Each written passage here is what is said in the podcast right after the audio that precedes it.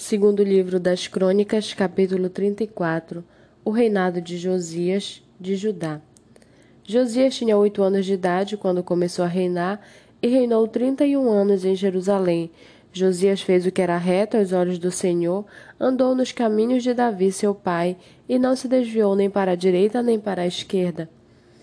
No oitavo ano do seu reinado, sendo ainda moço, Josias começou a buscar o Deus de Davi, seu pai, e no décimo segundo ano começou a purificar Judá e Jerusalém dos lugares altos, dos postes da deusa Zerá e das imagens de escultura e de fundição. Na presença dele derrubaram os altares dos Baalins, ele despedaçou os altares do incenso que estavam acima deles, quebrou os postes da deusa Zerá e as imagens de escultura e de fundição, reduziu-os a pó e o espalhou sobre as sepulturas dos que tinham oferecido sacrifícios a esses ídolos. Queimou os ossos dos sacerdotes pagãos sobre os altares deles e purificou Judá e Jerusalém. Fez o mesmo nas cidades de Manassés, de Efraim e de Simeão até Naphtali, por todos os lados no meio das suas ruínas. Depois de derrubar os altares, os postes da deusa Zerá e as imagens de escultura, até reduzi-los a pó, e depois de despedaçar todos os altares de incenso e toda, em toda a terra de Israel, Josias voltou para Jerusalém.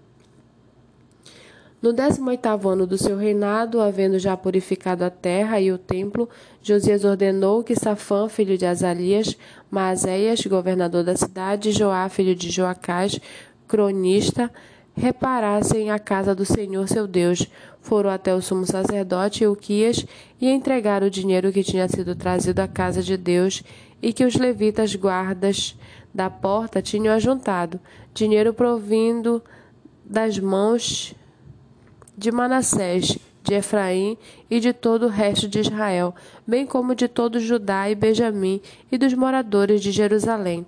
Eles o entregaram aos que dirigiam a obra e tinham a seu encargo a casa do Senhor, para que pagassem aqueles que faziam a obra, trabalhadores na casa do Senhor, para repararem e restaurarem o templo.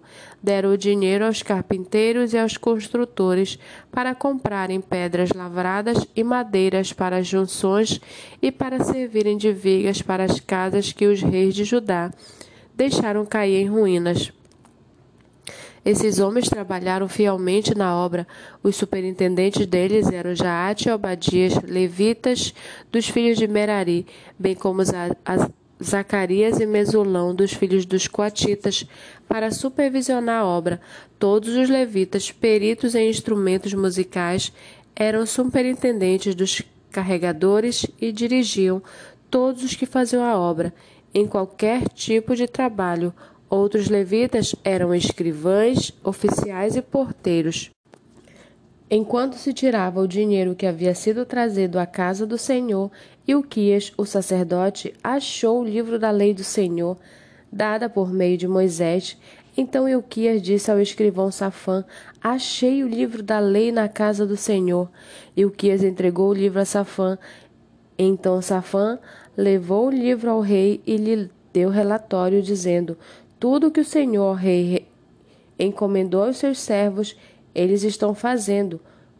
Contaram o dinheiro que estava na casa do Senhor e o entregaram nas mãos do que dirigem a obra e dos que a executam. E o escrivão Safãs acrescentou: O sacerdote Uquias me entregou um livro, e Safã leu o livro em voz alta diante do rei. Quando o rei Josias ouviu as palavras da lei, rasgou as suas roupas então deu ordens a Ilquias, a Aicão, filho de Safã, a Abdon, filho de Mica, a Safã, o escrivão, e a Asaías, servo do rei, dizendo: Vão consultar o Senhor por mim e pelos que restaram em Israel e Judá a respeito das palavras deste livro que foi encontrado, porque grande é o furor do Senhor que se derramou sobre nós, porque os nossos pais não guardaram a palavra do Senhor para fazerem segundo tudo que está escrito neste livro.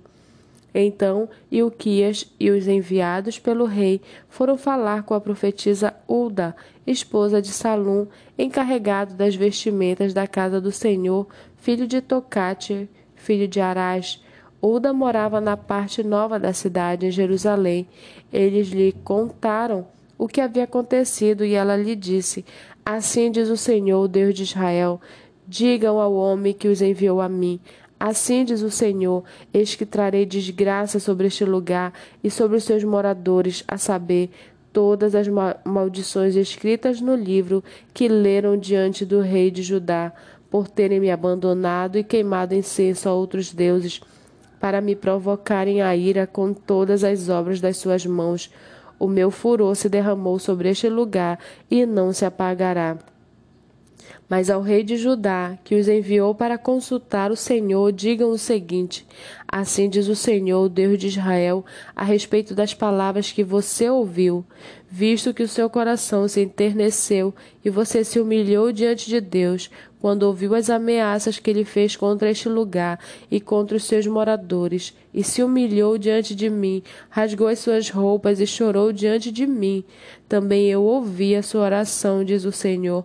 Deixarei que você morra e seja sepultado em paz, e os seus olhos não verão todo o mal que trarei sobre este lugar e sobre os seus moradores. Então eles levantaram então eles levaram esta resposta ao rei. Então o rei deu ordem, e todos os anciãos de Judá e de Jerusalém se ajuntaram. O rei subiu à casa do Senhor, e com ele foram todos os homens de Judá, os moradores de Jerusalém, os sacerdotes, os levitas e todo o povo, desde o maior até o menor. E o rei leu diante deles todas as palavras do livro da aliança que havia sido encontrado na casa do Senhor. O rei se pôs em pé no seu lugar e fez aliança diante do Senhor para o seguir, guardar os seus mandamentos, os seus testemunhos e os seus estatutos de todo o seu coração e de toda a sua alma, cumprindo as palavras da aliança que estavam escritas naquele livro todos os que se encontravam em Jerusalém e em Benjamim concordaram com esta aliança. E os moradores de Jerusalém fizeram segundo a aliança de Deus, o Deus de seus pais. Josias tirou todas as abominações de todas as terras que eram dos filhos de Israel e obrigou todos os que estavam em Israel a servir o Senhor seu Deus. Enquanto Josias viveu, não deixaram de seguir o Senhor Deus de seus pais.